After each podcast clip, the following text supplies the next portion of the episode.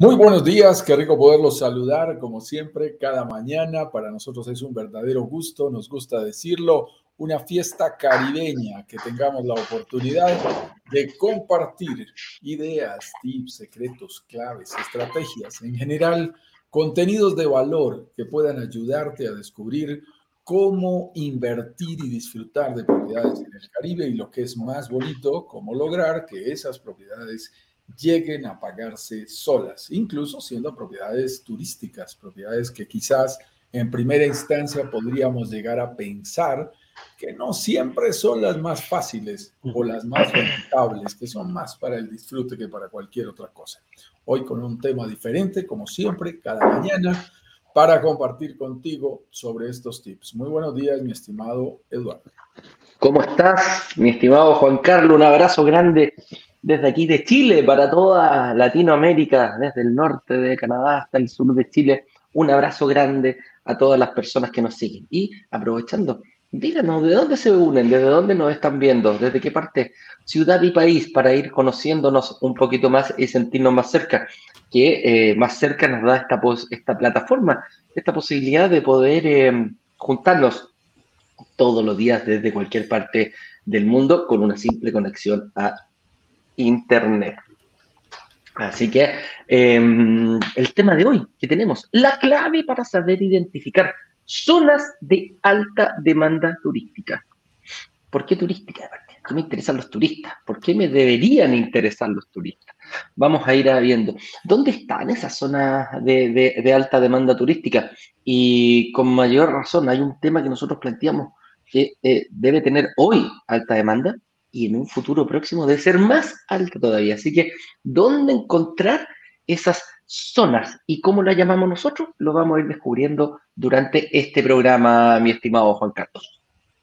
Claro que sí, ya estamos en un momento bien interesante. Estas son eh, semanas que tenemos antes de nuestros respectivos lanzamientos, antes de nuestras semanas de workshop siempre te estamos invitando a que invirtamos, invirtamos nuestro tiempo en aprender, en descubrir, en eh, conocer nuevos contenidos de valor, nueva información relevante que luego puedan ayudarte a tomar una decisión de manera financieramente responsable sobre tus posibles inversiones. Y apenas tenemos todo ya listo, una vez lo tenemos organizado, pues te estaremos invitando, avisando con fechas específicas ya en los grupos de WhatsApp hemos avanzado y hemos mencionado algunos adelantos de lo que podrá empezar a suceder en un par de semanas, pero es muy importante que eh, continuemos avanzando sobre esos desafíos, esos retos, esos miedos, eh, esos atajos que nos pueden ayudar muchísimo a la hora de entrar a tomar una decisión. Así que para nosotros son etapas de calentamiento, momentos previos, momentos eh, preliminares a nuestras famosas semanas de workshop. Si vienes llegando a nuestra comunidad, te contamos, las semanas de workshop ocurren de cuando en cuando, no te la podemos decir exactamente cuándo. Por ejemplo, acabamos de tener dos semanas seguidas, mi estimado, mi estimado Eduardo, de lanzamiento. Tuvimos un lanzamiento y a los ocho días tuvimos otro lanzamiento en otro proyecto con otro desarrollador y en otras condiciones. Bueno, las cosas se presentaron de una manera que nos lo permitió hacer. Además, se lo preguntamos a la comunidad, fue la comunidad la que se pronunció y veníamos avanzando, porque si no, no, no hubiéramos alcanzado a reaccionar en siete días, veníamos avanzando en las posibilidades de hacerlo, sincronizamos los relojes, pusimos todo de nuestra parte para que pudiera darse y tuvimos dos lanzamientos seguidos.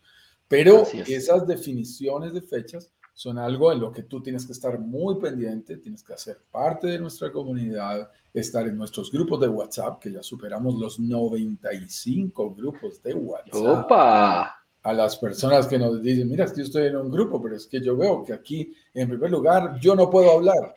Me escribió alguien ayer, le digo, sí, no puedes hablar, así es, las reglas de juego.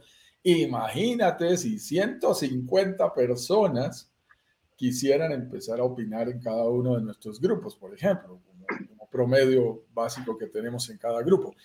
Sería una locura, sería un desorden impresionante. Solamente los administradores podemos publicar. Si tú te quieres dirigir a nosotros, es muy sencillo.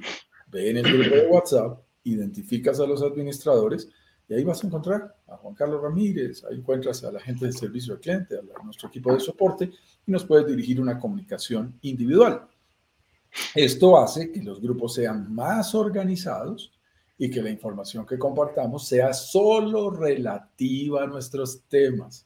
No vamos a hablar de política, no vamos a hablar de eh, memes que la gente le gusta publicar, no vamos a hablar de vendedores inescrupulosos que se meten por allí a ofrecer cosas eh, que no deben. Que no corresponden. No pasa eso, no pasa eso en nuestros grupos, hay reglas muy claras, solamente te hablamos en temas relativos al proyecto, te hacemos las invitaciones pertinentes de nuestras actividades.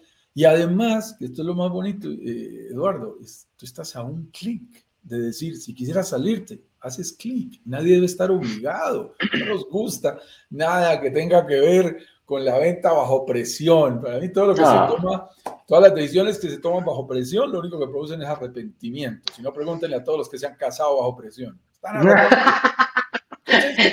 como ya sabemos que eso pasa, a nosotros nos encanta el libre albedrío, nos encanta la gente tomando sus decisiones en libertad. Si quieres estar en nuestra comunidad es porque tú quieres. Y si tú quisieras salirte, es tan fácil como salirse de un grupo de WhatsApp. Tú haces. Oye, Juan Carlos. Y te sales. ¿Y cómo me escribo? Es supremamente sencillo, mi estimado. Allí tienes eh, la información que, que está pasando, ¿no?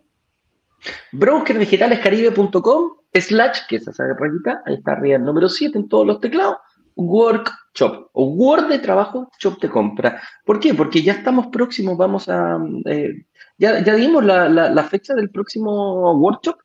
¿No? Ya Todavía se publicó, no. Ya se publicó y estamos hablando dentro de dos semanas, que ya se van a dar, digamos, momentos iniciales. Ya en, en, los próximos días estaremos haciendo anunciamientos oficiales. Estamos en negociación, y ese es el tema delicado. Ahora, minutos previos a este, a, este live, y por eso tuve que entrar corriendo. Estábamos allí hablando en nuestro chat de directorio, que, que tenemos allí que, que, coordinar algunos elementos. Algunas cositas ese tema de las negociaciones. No es sencillo. No, imagínate. A la gente que sueña que, uno se sienta y le dice, quiero lanzar este proyecto. Ahora, ¿por qué eso es así? ¿Por qué eso es así?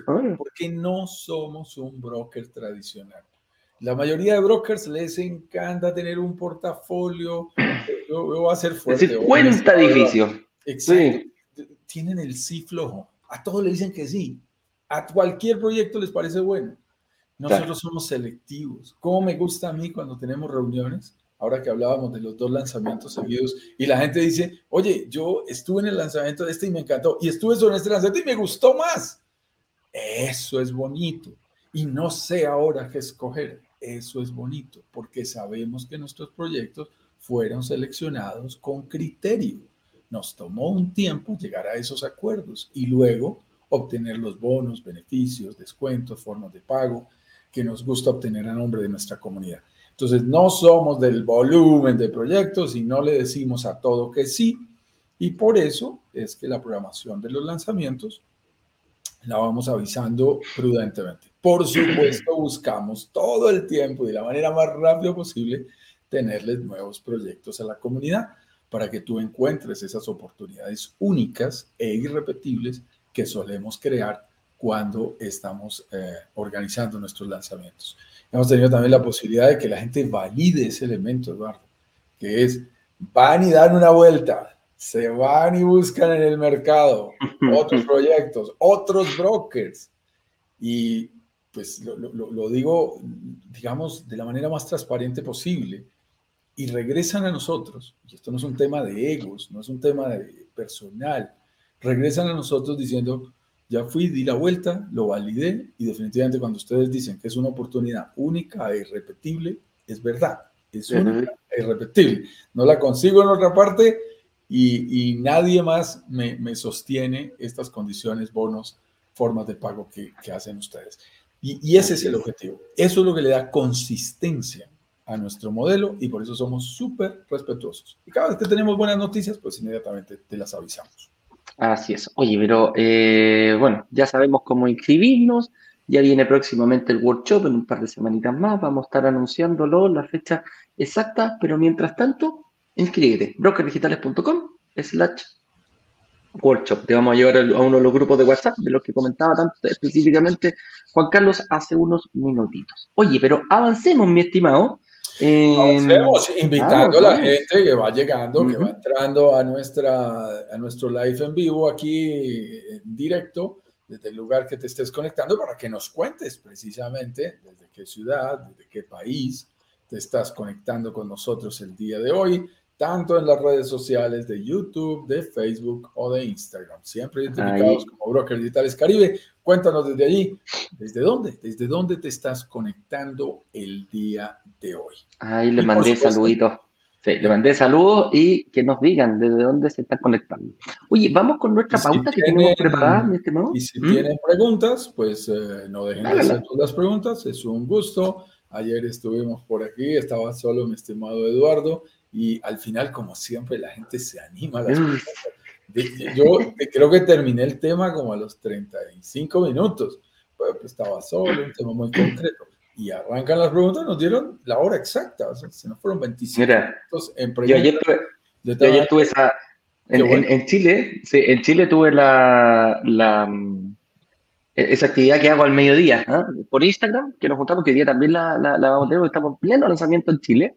Eh, y también una hora y media contestando y la gente no dejaba de preguntar y preguntar y preguntar y preguntar. Pero nosotros encantados siempre, eh, encantados como siempre de eh, responder tus saludos y, y, y dejarlo responder Preguntas, Responder preguntas, así que igual lo haremos el día de hoy, avanzamos rápido y a medida y en esa medida dejamos más tiempo para preguntas. No las, deje para el, no las dejes para el final final, cuando ya estamos cerrando, porque es, es un poquito más difícil organizar. Envíanos las preguntas.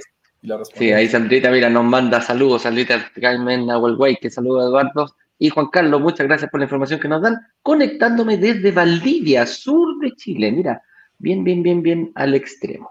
Oye, partamos entonces por la clave para saber cómo identificar esas zonas con alta demanda turística. Como dice el gringo para su inversión, el gringo el americano, location, location, location. Nos vamos a enfocar principalmente en primero, identificar el avatar, que es muy importante. Eh, si yo estoy eh, viendo un, eh, quiero invertir en un departamento, tengo que saber a quién se lo voy a arrendar. En este caso ya estamos definiendo que no son, no son rentas de largo aliento, son turistas. Por lo tanto, el turista puede venir tanto desde un día, una semana, diez días, vaya a saber el, el tiempo que venga a pasar sus vacaciones. Entonces, hay que saber identificar dónde le gusta ir al turista. Y como dice muy bien Juan Carlos, lo que le gusta al turista nos encanta a los inversionistas. Así que definamos primero qué es una zona de alta demanda turística, Juan Carlos. ¿A qué, a qué referimos con eso? Sí, fíjate que es, es, es algo muy interesante porque en, en, nuestros lives nos gusta compartir información que no siempre es tan obvia, es un poquito contraintuitiva. Hay muchas veces. Cuando, cuando la gente le dicen una zona de alta demanda turística, inmediatamente piensa a dónde fue de vacaciones y dónde estaba, dónde estaba lleno, dónde estaba lleno en ese momento. Y, y entonces nos llevamos una percepción que es muy puntual en el tiempo. Indiscutiblemente, si estamos hablando de playa, las playas son un destino turístico por preferencia. Ahora acaban de hacer una encuesta, la hizo el London Daily, uno de los más importantes periódicos de Londres, ahí en el Reino Unido, preguntándole a la gente saliendo de la pandemia, ¿a dónde te gustaría ir? Ahora que ya estuviste en cuarentena, encerrado, ¿qué lugar del mundo y qué tipo de, de viaje quisieras hacer? El viaje de playa ganó de lejos frente a las opciones de otras posibilidades de viaje, viajes de montaña, viajes a ciudades grandes, viajes a sitios turísticos eh, históricos. Ganó el viaje de playa, definitivamente, pero te digo, ganó 3 a 1, una cosa de loco. Ah, en la preferencia de la gente a decir, quiero estar en un lugar que me haga sentir libre, en donde yo tengo una vista infinita sobre el horizonte del mar, en donde disfrute de una playa cálida, eh, una, arena blanca, un, mar cálido azul turquesa. Y el destino del Caribe, obviamente, primó sobre las opciones en el tema de playa. Por supuesto, hay islas espectaculares también en el Peloponeso en Hawái en, Bali y en sitios maravillosos en Asia. Pero definitivamente el, mundo occidental eh, encuentra en el Caribe una opción muy interesante. Cuando nosotros hablamos de estos temas de alta demanda turística, queremos que tengas presente algo que es muy delicado. Cuidado, Eduardo, que esto hace toda la diferencia. A ver. Alta demanda turística es que mantengas un promedio alto durante todo el año un buen promedio durante todo el año, que entre altos y bajos, todos entendemos, hay una alta temporada, hay una temporada media y hay una temporada más baja, eso es normal en todas partes, pero que al final el promedio nos dé un promedio medio alto. ¿Eso qué significa? La gente que quiere un poquito de números. Yo les soy sincero, se los digo además de una vez, directo y al punto, Eduardo. Tú sabes que yo soy esclavo de los simuladores, yo soy ingeniero. Sí, fanático de los números, eh, te lo pongo fácil, por debajo de 50% de ocupación, no es posible que una propiedad se llegue a pagar sola. No es posible, no hay manera. Yo ya lo he calculado en muchas ocasiones. En muchos lugares la gente me dice, a ver, Juan Carlos, comparemos eh, República Dominicana contra Panamá, Panamá contra Costa Rica, Costa Rica contra la Florida, la Florida contra Riviera Maya, Riviera Maya contra Cartagena, contra Santa Marta en Colombia, contra San Andrés, nuestra isla del Caribe. Yo te comparo lo que quieras, te lo comparo contra Concón, ningún problema, contra el que tú quieras. No, no, no, no. Contra la playa que tú quieras. Pero el problema es alta demanda turística, cuidado, esto es lo que no es tan obvio, no significa que esté lleno en las temporadas de vacaciones escolares de mi país. Cuidado. Correcto. Ah, no, pero es que yo fui a Cartagena de Indias el 24 de diciembre y no cabía un alma, me dicen algunos colombianos. Había un tráfico de los mil demonios, además porque la zona histórica tiene unas callecitas así chiquitas. Yo no entiendo por qué no las cierran en diciembre y las dejan totalmente peatonales. Y obviamente de a un carro en fila india, pues se forman los trancones. Unos, unos tacos tremendos. unos tacos que, que realmente no tienen sentido. Em, pero eso no significa, cuidado, que estemos hablando de una zona, necesariamente de una zona de alta demanda turística. Por supuesto, que Cartagena lo, llega a ser, pero es alcanzar un buen promedio, y yo te diría un, sensor, un, tester, no sé qué palabra utilizar, un, validador, de que esto es interesante, es, deberías hacer al revés. ¿Qué tan lleno está en el momento de baja temporada. ¿Qué es baja temporada de ese lugar? Tú y yo coincidimos en nuestro último viaje a, Riviera Maya. Y, fuimos baja. Y, fuimos en baja temporada, íbamos todo el tiempo caminando, creo que estábamos en el mes de octubre, que está considerado baja temporada para, para la Riviera Maya, y era sorprendente. Decíamos, este es Playa del Carmen en baja temporada. Y, no, cabía la gente, por la Quinta Avenida, en un día cualquiera, a una hora de la tarde, y empezamos la noche, y tú dices, esto es baja temporada. Cuando yo veo esas bajas temporadas, recuerdo que hasta hicimos un video allí muy, muy espontáneo, cuando yo veo esa baja temporada, yo me saboreo, Eduardo. digo, ah, esto es una zona de alta demanda turística cuando hay buen nivel de ocupación en baja temporada, ah, no te preocupes, que nada. Está segura. Deja, deja que el alta se llene. Y yo, yo te voy a hacer de, un poquito, tú hablaste un poquito de menos del 50%. Acá en Chile tenemos, yo estoy hablando de mi barrio acá, que yo vivo en Concon, tenemos una ocupación aproximadamente del 52% eh, al año. Eso es lo que se, se ve, esa es la, la demanda turística que hay acá, la ocupación principalmente compuesta los meses de alta temporada, enero, febrero, eh, diciembre, yo algo de marzo, podríamos decir la mitad de diciembre, la mitad de febrero, principalmente cuando los niños salen de vacaciones, y tenemos muy marcado nuestros compatriotas argentinos y nuestros compatriotas brasileños vienen en enero y eh, los chilenos les gusta salir en febrero de vacaciones. Perfecto. Yo te doy otro dato. Eh, yo te digo, yo tengo un 52% de ocupación, pero ¿con cuántos turistas? ¿Con cuántos turistas? En Chile, en promedio, están entrando 4 millones, sin pandemia, entran más o menos aproximadamente 4 millones eh, de, de, turistas al año. Claro, si tú me decís, bueno, tenía el primero 50 con 4 millones, bueno, debe haber. Pero yo cuando veo los números de, de, de, México, específicamente de la Riviera Maya, que en el aeropuerto Cancún entran 24, entre 22 millones. Eh, eh, te lo mandé el otro día. El, el sí, te lo agradezco, Eduardo, porque tengo que confesarte que uno de nuestros inversionistas de nuestro penúltimo lanzamiento me escribió y me dijo, yo he buscado y no encuentro el dato que ustedes dieron de 24 millones de turistas en el, en el aeropuerto de Cancún. Y le dije, esa es una de las características importantes, tienes que ir a buenas fuentes. A veces hay información que está ahí en la prensa digital. Yo me metí una... Y tú me mandaste ese dato y me resultó muy valioso para decirle, mira, aquí están las fuentes, aquí está la información, eh, sobrepasar 22 millones en un año como el 2021, que era de cuarentena, es una absoluta locura y tienen expectativas incluso, y lo dice ese artículo, hasta de 27 millones de personas para el 2022. Muchas veces. Eso es una locura, ¿no? O sea, y, y, subiendo, y subiendo, y rompiendo lo, lo y, comparativamente con el año 2019, antes de que entráramos en pandemia.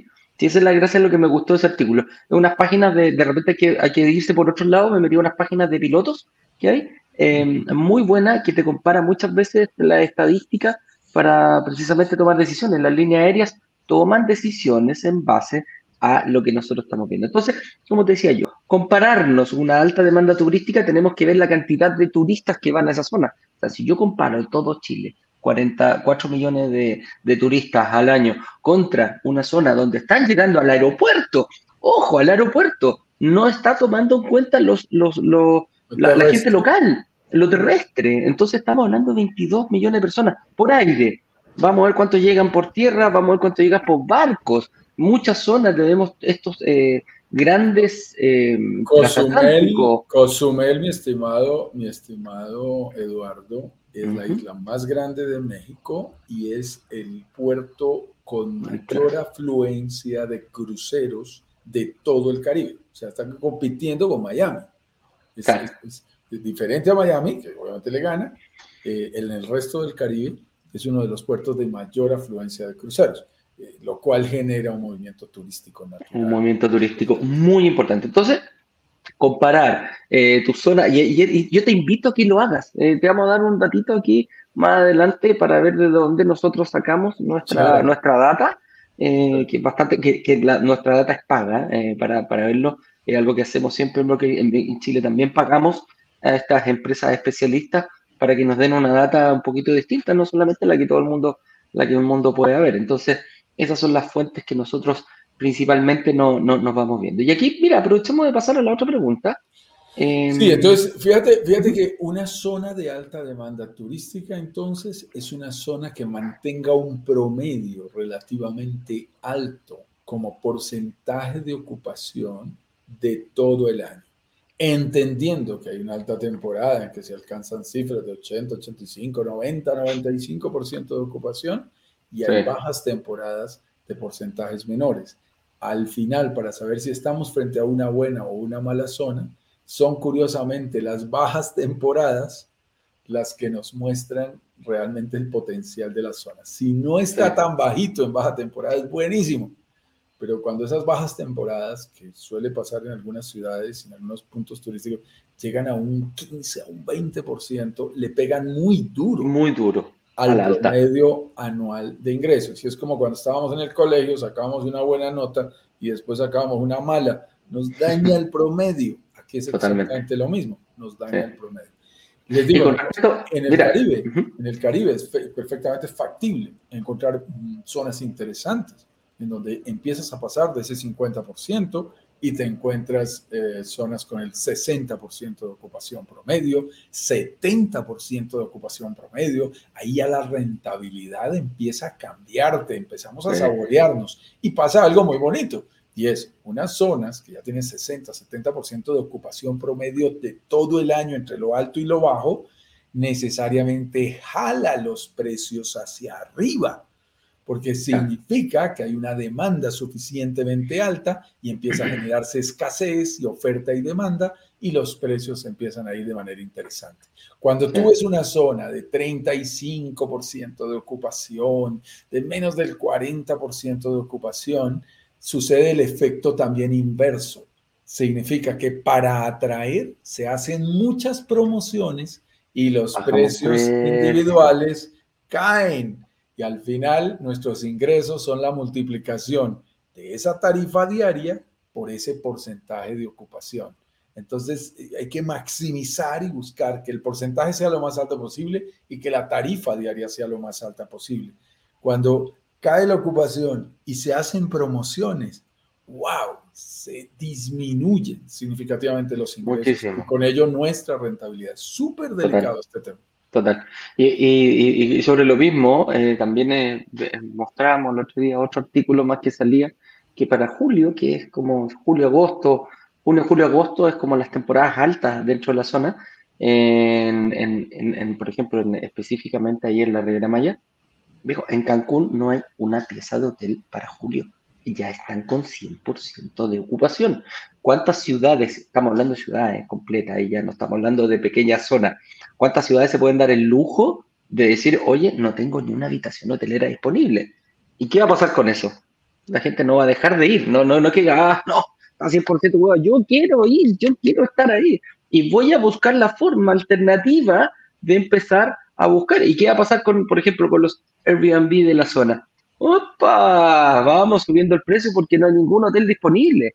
Es así de simple. Y la gente que sabía que iba a pagar esa, una tarifa alta, porque todos sabemos que en temporada alta el precio sube por, por, por, la alta demanda, bueno, también nos hace subir a nosotros nuestro, nuestro valor de ticket. Entonces, hay muchas cosas, muchos puntos que hay que analizar y que hay que ir dando, dando, dando vuelta. Nosotros quiero... aquí. Sí. ¿Sí? sí, sí, disculpa, disculpa. No, no, te decir que para pasar a la otra pregunta, pero si queréis poner Ah, ok, ok, no, no, de esta, de esta, sí. yo, yo creo que hay algo muy importante que existe en la industria turística y, y, que tiene todo el sentido que existe.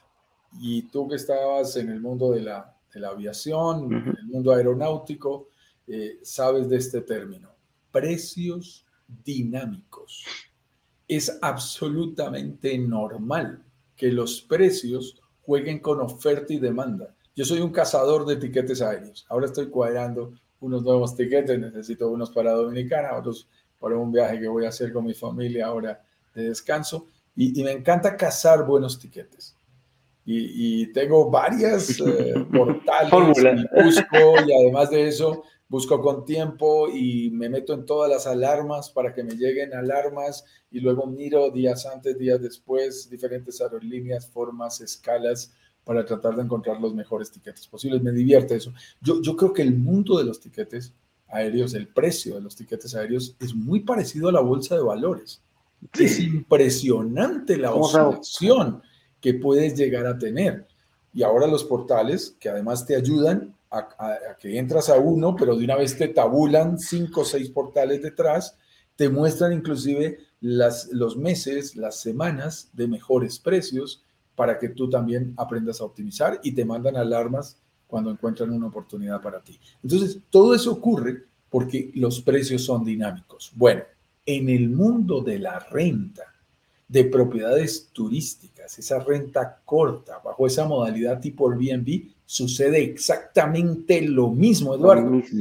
Ayer anoche estaba en una de nuestras reuniones de análisis, de, nuestras últimas reuniones de, de, fruto del lanzamiento de la semana pasada, y revisaba con una persona nuestras plataformas y nuestras proyecciones, en donde veíamos en una plataforma como airdna.co, .co eh, que es muy interesante, eh, veíamos como el primero, la diferencia de precio entre el primero de diciembre y el 31 de diciembre del, mismo mes, porque ya tienes los bookings, tienes las reservas hechas y empiezan a hacer proyecciones de comportamiento de precios.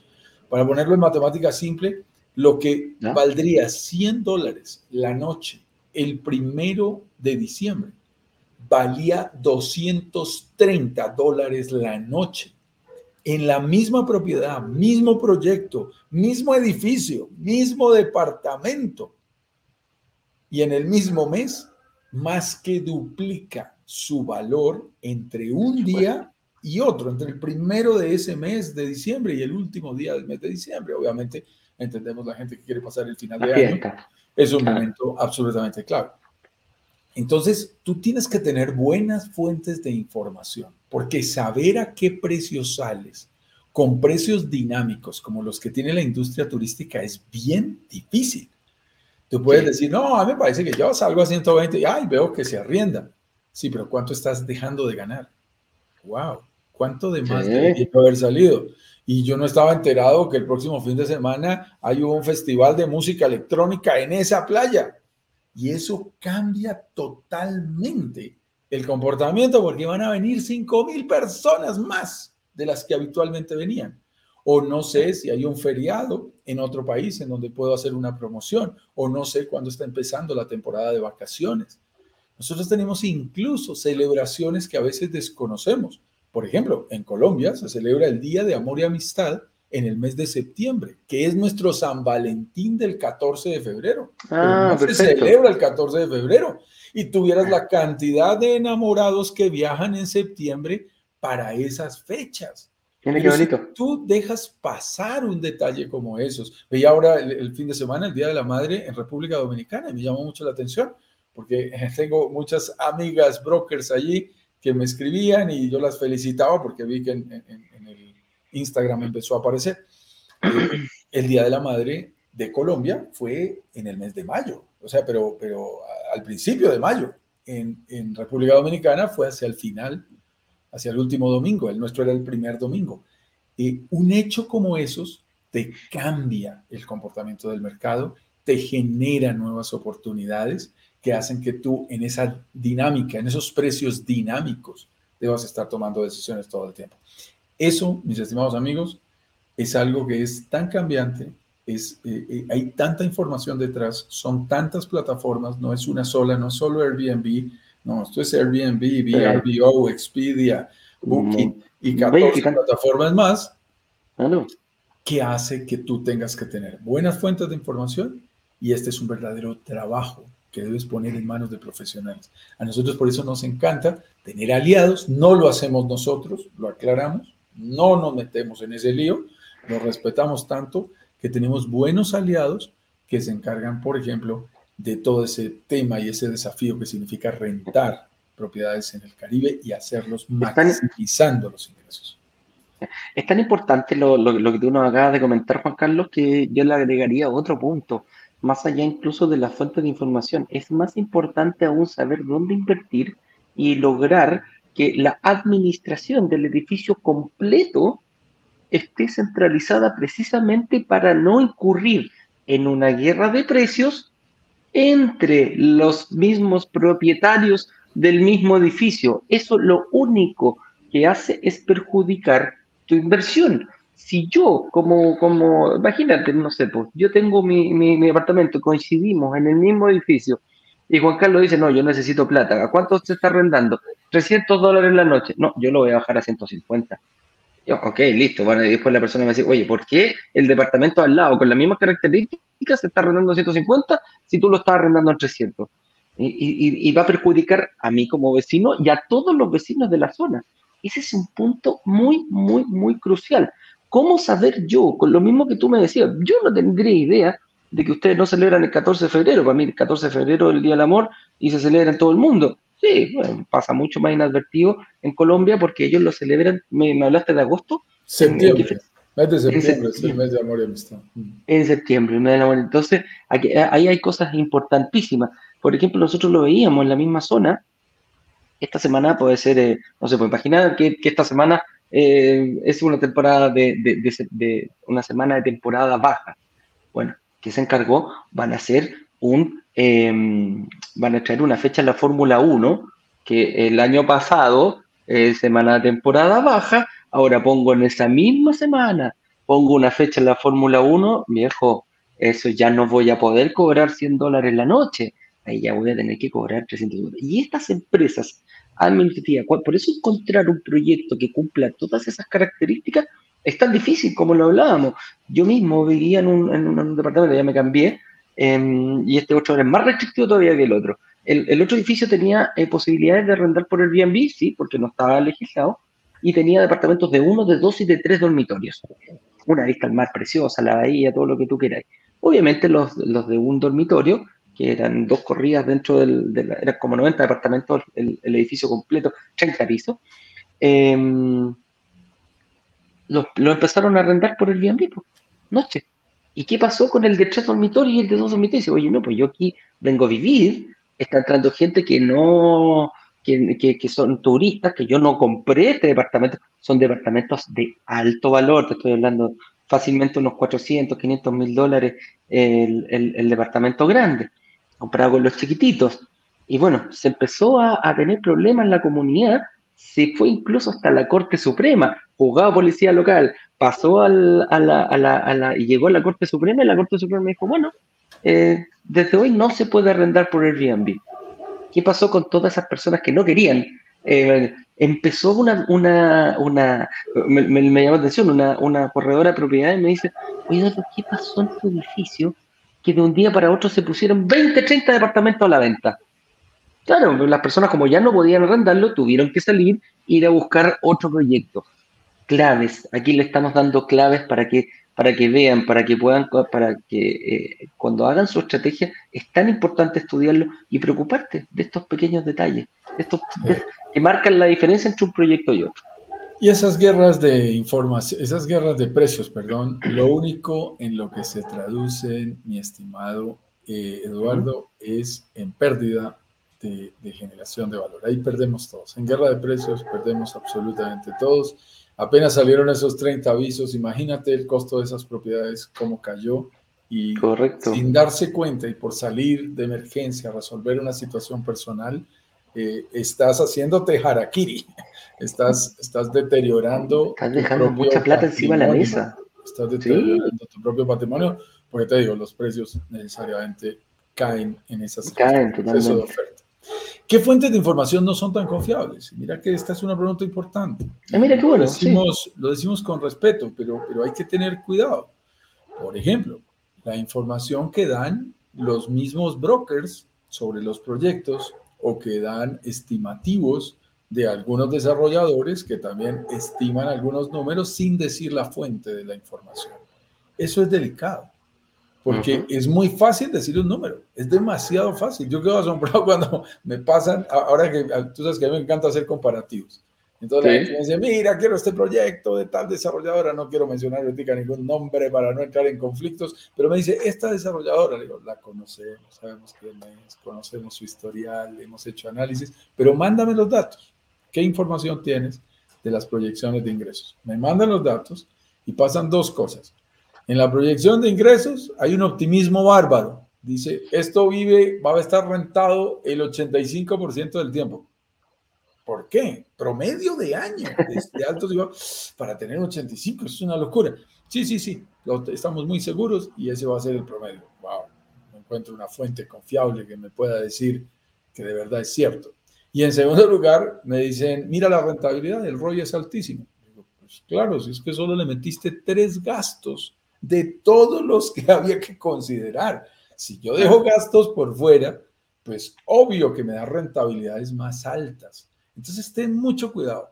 Eh, te lo decimos de manera muy seria. Los, los, eh, eh, la información, para ser confiable, tiene que mencionar las fuentes de información. ¿De dónde estamos tomando nosotros la información? Por ahí vi una pregunta el día de hoy alrededor de eso. Ya vamos a publicarlo, ya vamos a, a mostrarte cómo funciona todo eso para responderte. Y te doy, Déjame hacer un, alcance aquí también con la fuente de información. Para mí una de las cosas más importantes es la imparcialidad de la información.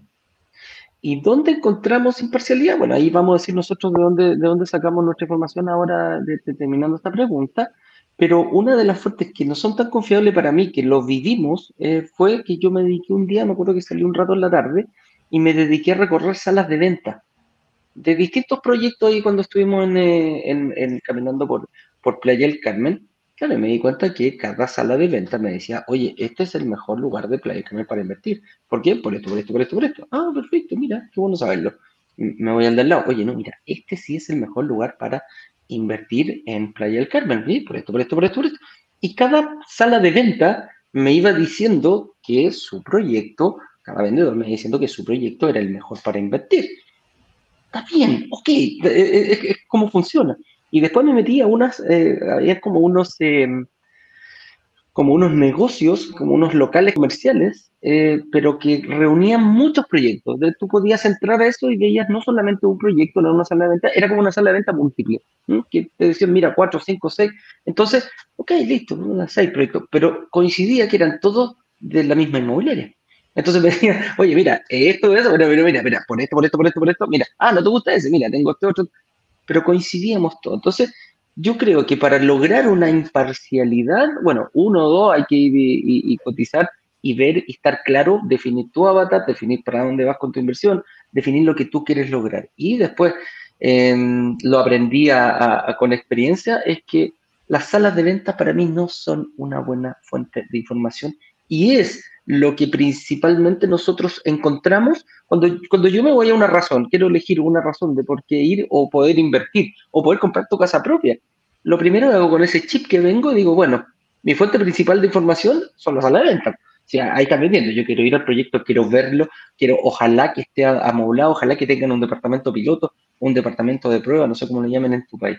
Entonces, ojo con la fuente de información. Si yo no estoy claro, voy a salir confundido y te apuesto que hay a andar en la maleta del auto con una cantidad de brochures, porque son preciosos los brochures que te pasan. Mira, tú lo abrís y de repente hasta sale el edificio completo o, tu casa. Pero ahí vamos a, ver, ¿cómo, ¿cuál es la, importancia? Vamos, pasemos al sí, Vamos al último, vamos a la última pregunta y vamos a las preguntas y respuestas y a los saludos a la gente que se está integrando a nuestro live del día de hoy. Si tienes preguntas, es el momento también para que las formules, ya vamos a entrar a responderlas. Mm, en otras ocasiones nos han dicho, eh, bueno, pero Juan Carlos, Eduardo, ¿por qué es tan importante que una zona sea de alta demanda turística internacional creciente para que una propiedad eh, realmente llegue a, eh, digamos, a ser una buena opción de inversión frente a otra? Que llegue realmente a ser una, una mejor opción de inversión. Entonces, quiero que tengan presente lo siguiente. Mm, hablamos de alta demanda turística, creo que todos lo entendimos porque necesitamos un promedio alto. Queremos que sea internacional porque necesitamos una rotación de turistas de diferentes lugares del mundo, porque eso es lo que hace que ese promedio no caiga, que lleguen de un país y cuando se vayan ellos empiecen a llegar de otra región del mundo, ¿no? Llegan los canadienses, están eh, felices en el mes de febrero, marzo, eh, los que le están huyendo al, al, a la nieve, les dicen los snowbirds, eh, los pajarillos de la nieve, que salen, corriendo, pero luego cuando ellos se regresan, nosotros queremos que la gente de la zona sur empiece a llegar, chiles, eh, chilenos, argentinos, brasileros, y luego cuando se vayan los brasileros, la gente de España que se viene, la gente de Estados Unidos, que quiere pasar un buen verano, y luego cuando se va la gente del verano, la gente de Colombia, que tiene una semana de receso, por ejemplo, en octubre, que es una semana que no tiene todo el mundo y que es muy interesante, así que puedan viajar. Y luego, durante todo el año, además, tienes mexicanos que están viajando a esta zona. El juego es, llegan unos, eh, se van unos, llegan otros, se van unos, llegan otros, todo el tiempo, y eso genera un promedio realmente alto. Ese concepto internacional te garantiza que no haya caídas tan fuertes en, los periodos de baja demanda.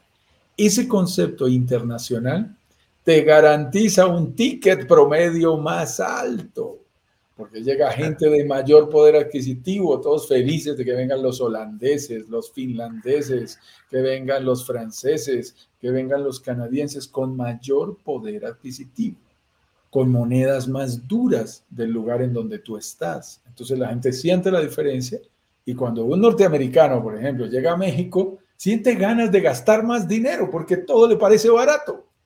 100 dólares, ¡ay, solo 100 dólares! ¡Ay, ningún problema! Toma, listo. Porque las cosas le parecen baratos porque el cambio de la moneda lo favorece y eso eleva los tickets de consumo promedio de los eh, turistas. Por eso los turistas internacionales son más apetecidos, porque traen euros, porque traen dólares, porque traen dólares canadienses, que son monedas más fuertes que las monedas locales del peso dominicano o el peso mexicano o el peso colombiano. Y además, tú lo mencionaste por allí sutilmente, necesitamos que esa demanda turística internacional sea creciente. ¿Cuál es la proyección? Y hay que decirlo seriamente, eh, Eduardo. Mira, hay gente que nos ha escrito y que ha comprado inclusive en la costa pacífica. Nosotros obviamente, por nuestra definición, hemos definido todo muy eh, orientado hacia hacer inversiones turísticas en el Caribe. No descartamos que el día de mañana, si hay una buena propiedad, pues sí, en el Pacífico. Pero te digo algo, tú has estado ahí en México y conoces perfectamente lo que significan zonas como, por ejemplo, Acapulco. Sí. Yo tuve el gusto de vivir en México hace 25 años, bueno, ya ha pasado el tiempo, hace 25 años yo tuve el gusto de vivir y trabajar en Ciudad de México. Mis jefes de esa época, de una firma de consultoría mexicana muy importante, eh, tenían su casa en Acapulco. Entonces, eh, la gran invitación para nosotros como empleados y a los mejores empleados era ir a disfrutar la casa de Acapulco. Acapulco, era uno hace 25 años y otro totalmente diferente ahora. Porque en la medida en que Cancún y la Riviera Maya fueron tomando fuerza y se constituyeron en el lugar preferido por los, por los turistas internacionales, Acapulco se quedó con el mercado nacional de México y empezó lentamente, y lo decimos con mucho respeto, por aquí debe haber mexicanos, empezó a marchitarse. Eso es una, era una zona de alta demanda turística internacional decreciente, mi estimado Eduardo. Entonces, si yo voy a invertir, yo te digo, mm, espérate, a mí me gusta Acapulco y hay sitios muy bonitos y quedaron muy buenos hoteles y hay buenas casas y todo lo que tú quieras. Pero como inversión, para pensar en la plusvalía, en el mayor crecimiento de precio, no, no, mi estimado, eso, está, eso está en estable y en decreciente. Eso no es creciente. Nosotros necesitamos zonas de alta demanda turística internacional crecientes, porque lo que estamos comprando es futuro. Por eso si a mí me dicen, van a hacer un nuevo aeropuerto, ahora me estaban escribiendo que van a hacer un nuevo aeropuerto en República Dominicana, yo quedaba asombrado. Ellos tienen dos, tres aeropuertos en una zona muy cercana, entre Punta Cana tiene aeropuerto, bueno, Santo Domingo tiene su aeropuerto que no está lejos, está a menos de dos horas, eh, Punta Cana tiene aeropuerto internacional, La Romana tiene aeropuerto eh, internacional, aunque es privado, en Casa de Campo, y están haciendo un nuevo aeropuerto al lado del Hard Rock. Y, y yo decía, wow, en, Riviera Maya hay aeropuerto en Cancún, aeropuerto internacional con más de 24 millones de turistas cada año, tú lo mencionaste ahora al principio del live de hoy. Hay aeropuerto internacional en Cozumel, para la gente que quiere llegar derecho a la isla de Cozumel, no tiene que hacer escalas en ninguna parte, y se está construyendo ya el aeropuerto internacional de Tulum. Cuando tú dices, wow, y, y están proyectando 4 millones de turistas más en la zona, llegando directamente a Tulum. Entonces tú dices, esto es una zona de alta demanda turística internacional creciente. y cuando tú ves dos nuevos terminales en, el aeropuerto de Cancún y sigue creciendo el aeropuerto, a mí me encantan los aeropuertos que crecen, porque es un síntoma de que esto está funcionando. Y cuando nos dicen, sobrepasó la barrera de los 600 vuelos diarios después de la pandemia. 600 vuelos diarios están llegando al Aeropuerto Internacional de Cancún. Eso es música para, nuestras, para nuestros oídos. Entonces se vuelve muy interesante. Mucho cuidado, y ahí resumimos todo lo que hemos conversado el día de hoy, con buscar zonas de alta demanda turística internacional creciente. Me llegó una información muy particular, Eduardo, y no puedo dejar de mencionarla. Me llegó un proyecto completo y me lo mandó un miembro de nuestra comunidad de un proyecto que se llama Playa Escondida. Ah, pues. y está en el Pacífico, está en el Pacífico, curiosamente, no está en el Caribe, está en el Pacífico mexicano. Eh, también es una zona muy bonita, ahí entre Puerto Vallarta, Los Cabos, hay zonas muy, muy hermosas. Pero disculpa, es real, es, real, se llama... ah, claro, que estaba llevando la analogía que siempre hacemos, de no te vayas a Playa Escondida. Se llama Playa ah, Escondida, entonces me la mandaron un poco con sonrisas y diciéndome, mira este proyecto y todo lo que tú quieras. Y me llamó muchísimo la atención y yo dije, wow, es, es, es muy interesante porque es real, pero, pero yo te digo una cosa, Playa Escondida, Playa Perdida, a mí me encantan para vivir. playa exclusiva. Playa, exclusiva para disfrutar, sin ruidos. Yo pasé mi luna de miel en Providencia. Había que llegar hasta San Andrés en un avión y moverse en un avión pequeño, en una avioneta, mm, un avión pequeño, hasta, hasta Providencia. Es un sitio paradisiaco, alejado de todo. No había televisores, no había nada, no llegaba el celular. Y ahora ya ha evolucionado muchísimo. Primero que yo me casé todavía no pero era un sitio paradisiaco. Pero era para eso, para pasar la luna de miel. Si tú me dices, Juan Carlos, ¿invertirías en Providencia? La respuesta es no. No. No es una zona de alta demanda turística internacional creciente. Suficiente para esto. Muy bien, respondamos preguntas y al responderlos, al responderlas, mi estimado Eduardo, vamos a tocar el tema de la fuente de información. Sí, porque nos están, nos están diciendo, oye, ¿y la fuente de información? Van a pasar a salud y pregunta y no van a contestar. Bueno, ahí Sandrita nos, nos, saludaba desde Chile, desde Valdía, y un abrazo para Sandrita también.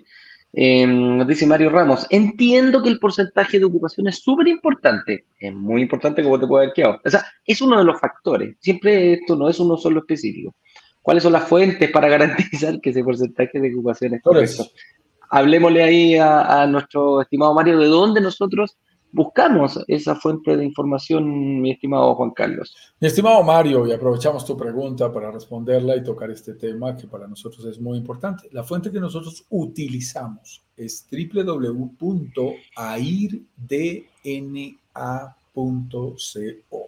Es una plataforma internacional, no somos socios de ellos, no recibimos comisión por decírselo.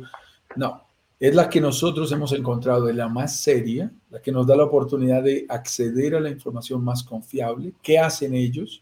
Toman la información de plataformas como Airbnb, VRBO, Expedia, eh, Booking y 14 plataformas más y las promedian.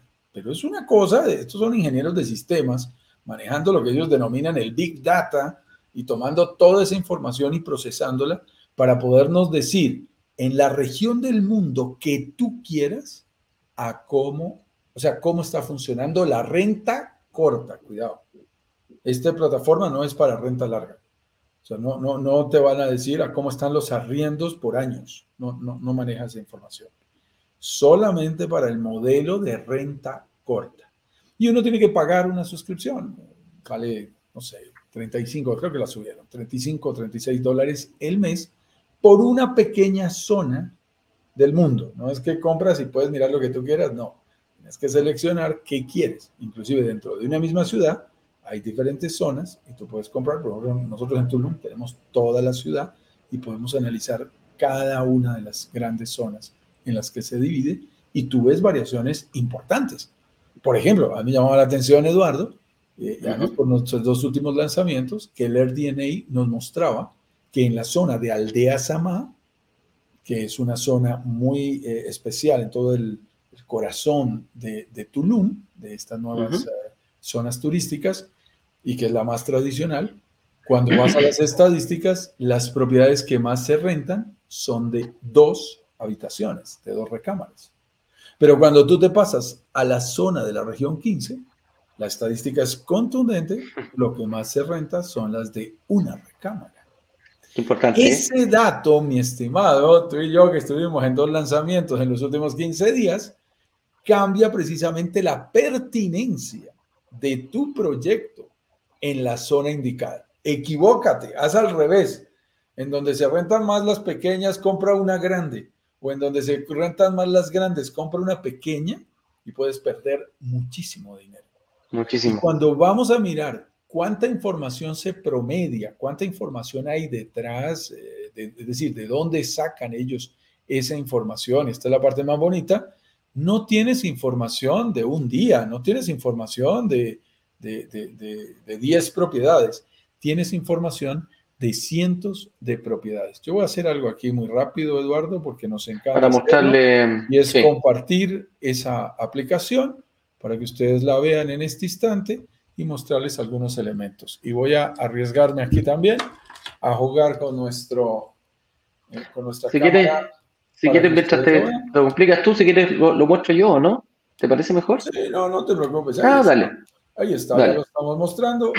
Y aquí es donde decimos, mira, esa es la fuente de información. Aquí, por ejemplo, hay 1096 propiedades reservadas eh, y te está mostrando los porcentajes de ocupación mes a mes, con toda la estacionalidad, inclusive el famoso mes de junio en la mitad de la pandemia, que fue el más bajo de toda la historia, eh, y en general todos los promedios. Y aquí es donde tú ves, si tú excluyes este junio, que fue muy fuerte y lo entendemos, porque fue en pleno corazón, en plena mitad de la pandemia, tú quedas asombrado de cómo eh, en zonas como estas, yo aquí estoy parado en región 15, aquí estoy parado en región 15, tú te das cuenta cómo en estas zonas ya no hay una diferencia tan alta, míralo, entre la baja temporada y la alta temporada.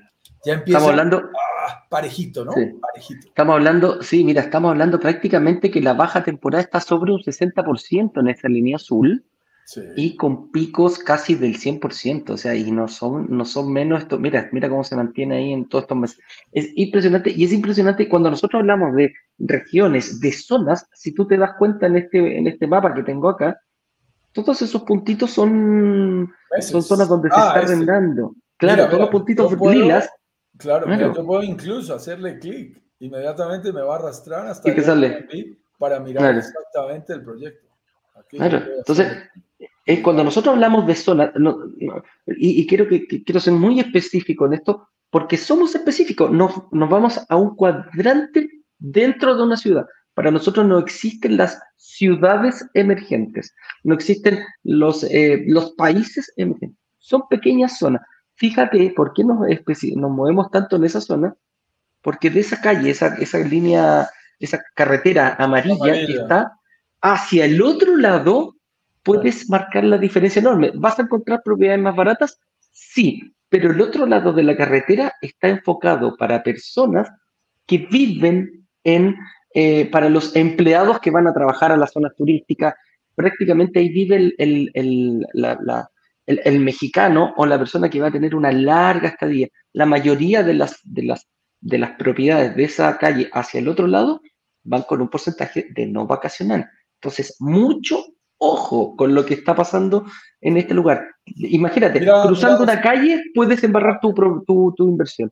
Exacto. Entonces la gente dice, ah, yo invertí bien porque invertí en Tulum. No necesariamente. Cuidado. No. Puedes invertir en Tulum, en la zona que no es, y no obtienes el mismo rendimiento. Y mira esta cifra, por ejemplo, este nos muestra el crecimiento de las reservas. Aquí está. Y este es el crecimiento de la demanda de la zona.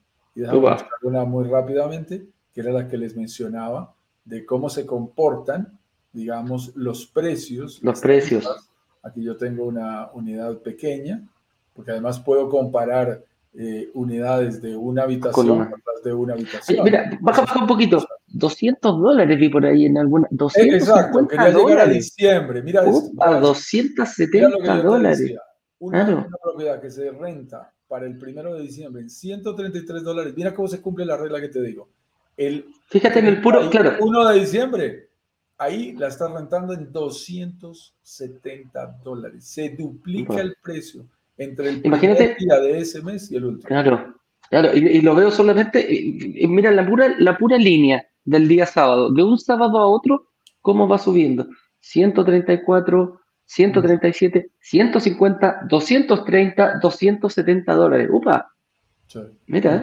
Y luego vuelve a estabilizarse. Pero es, muy importante. Y, es lentito, fíjate, es lento. Tiene un pico alto, se mantiene y lento, como todo lo que funciona en la, en la, en la memoria. Qué buen dato.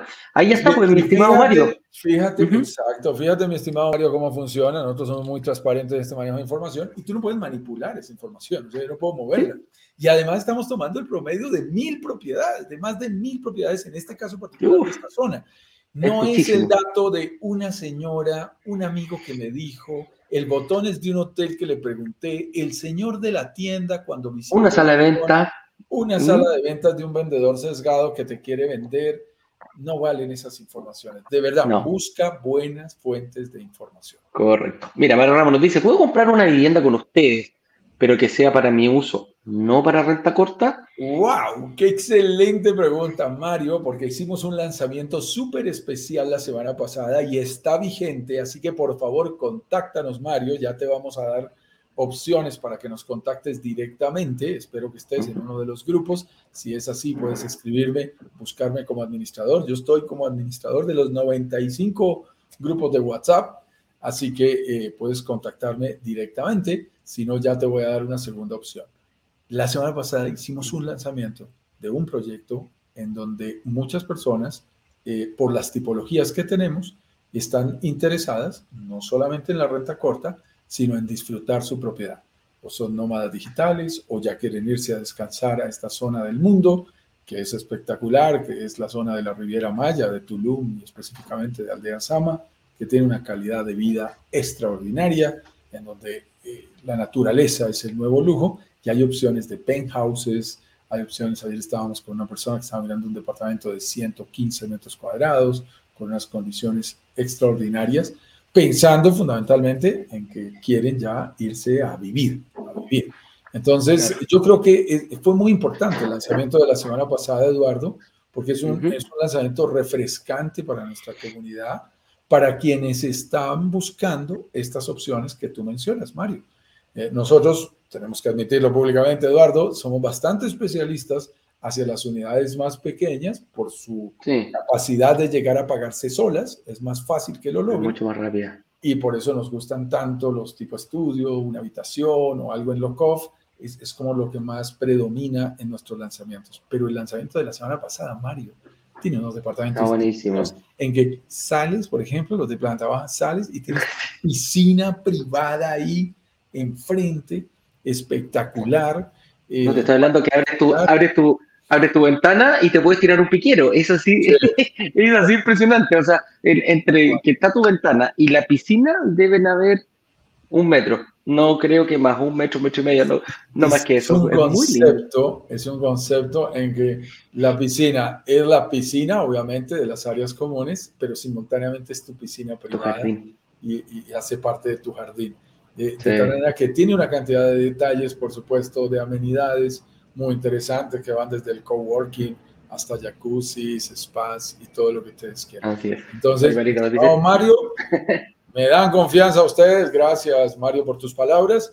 Eh, pongámonos en contacto, pongámonos en contacto para mostrarte este tipo de proyectos que hemos seleccionado con muchísimo cuidado y que además de eso hacen parte de desarrolladores con mucha experiencia y tradición.